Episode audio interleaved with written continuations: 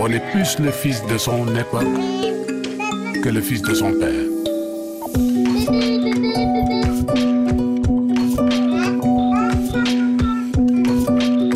Parents, enfants, d'ici et d'ailleurs. Parents, enfants d'ici et d'ailleurs. C'est la chronique du psychologue Ibrahima Giroud à Dakar. Bonjour Ibrahima. Bonjour Emmanuel. Vous nous parlez aujourd'hui des difficultés dans les familles recomposées, c'est-à-dire euh, un homme qui après un divorce se remarie ou une femme qui après un divorce se remarie. Quand on parle de famille recomposée, est-ce qu'il ne faut pas d'abord parler d'une famille au sens large et d'autant plus quand on est psychologue sur le continent africain, Ibrahima? Emmanuel, euh, idéalement, ça se passerait comme ça. Et d'ailleurs, il y a des cas où les, les, deux parents gèrent bien la relation avec et entre les enfants, de sorte que tout le monde comprenne qu'une nouvelle famille est avant tout une famille tout court. Et ce n'est pas une demi-famille, cette famille, elle s'impose à tout le monde. Mais alors, comment peuvent se manifester les difficultés dans les familles recomposées? Parce qu'il faut quand même pas être dans le déni, elles existent. Tout à fait. Il y a plusieurs problèmes. Il y a un problème avec les belles familles, un problème dans la personnalité même des enfants et un autre niveau de problème chez les parents et dans le couple. Euh, quand par exemple la, la famille du mari n'accepte pas la nouvelle épouse, elle pourrait être tentée par exemple de lui faire la guerre indirectement en utilisant malheureusement les enfants et en leur faisant voir plus ce qui les différencie de leur tante, donc la femme de leur père et de ses enfants. Elle pourrait même pousser les enfants à ne pas s'aimer, voire même à se détester Emmanuel littéralement. Ensuite, les enfants eux-mêmes peuvent être de caractère parfois très très difficile et prendre beaucoup de temps avant d'accepter naturellement euh, leur tante, leur, leur, leur nouveau papa entre guillemets et ses enfants. Il y a d'autres enfants qui rejettent complètement le nouveau papa ou la nouvelle maman, surtout s'il pense qu'il ou elle est à l'origine de la séparation entre ses parents biologiques et que rapidement on tombe dans des relations de jalousie. Ouais, et donc à l'origine de leur malheur, parce que Tout quoi qu'on en dise, c'est toujours triste pour un enfant d'avoir ses deux parents biologiques qui se séparent. C'est toujours une grande Tout déception. Est-ce qu'il n'y a pas du coup un devoir de pédagogie des nouveaux parents pour prévenir les complications?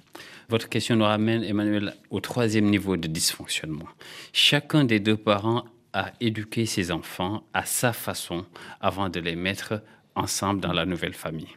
Parfois, les deux façons d'éduquer les enfants sont parfaitement opposées entre la douceur, la tendresse d'une part et la dureté, entre le dialogue et la violence verbale, pour ne pas dire physique dans certains cas, entre la complicité et la distance, voire l'indifférence, et entre la bienveillance et la négligence. Donc tout sépare les nouveaux parents sur le plan de la méthode, même si presque tout rassemble le couple puisqu'ils se sont choisis pour vivre ensemble.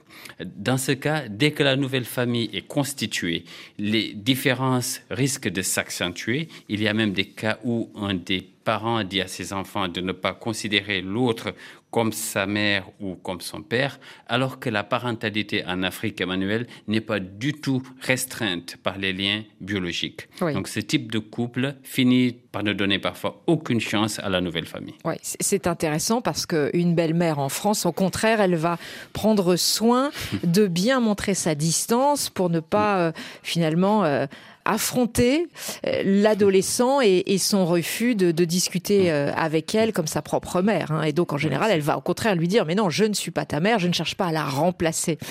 Euh, C'est bien d'avoir votre, votre vision, hein, Ibrahima. Tout à fait. Alors, quelle solution simple pour ces nouvelles familles recomposées?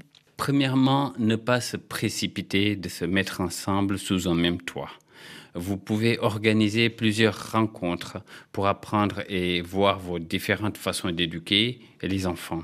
Vous pourrez vous accorder sur des points essentiels avant de vous installer ensemble. Deuxièmement, accepter que chacun puisse éduquer tous les enfants sans exception et sans violence d'aucune forme. Enfin, faire comprendre aux enfants que la famille est une seule famille mais qu'elle cohabite toujours avec l'autre famille, celle par exemple de la mère séparée, par exemple, qui n'aurait pas refait sa vie, hein, évidemment. Ouais. Et la question de la semaine pour les familles concernées par ces familles recomposées.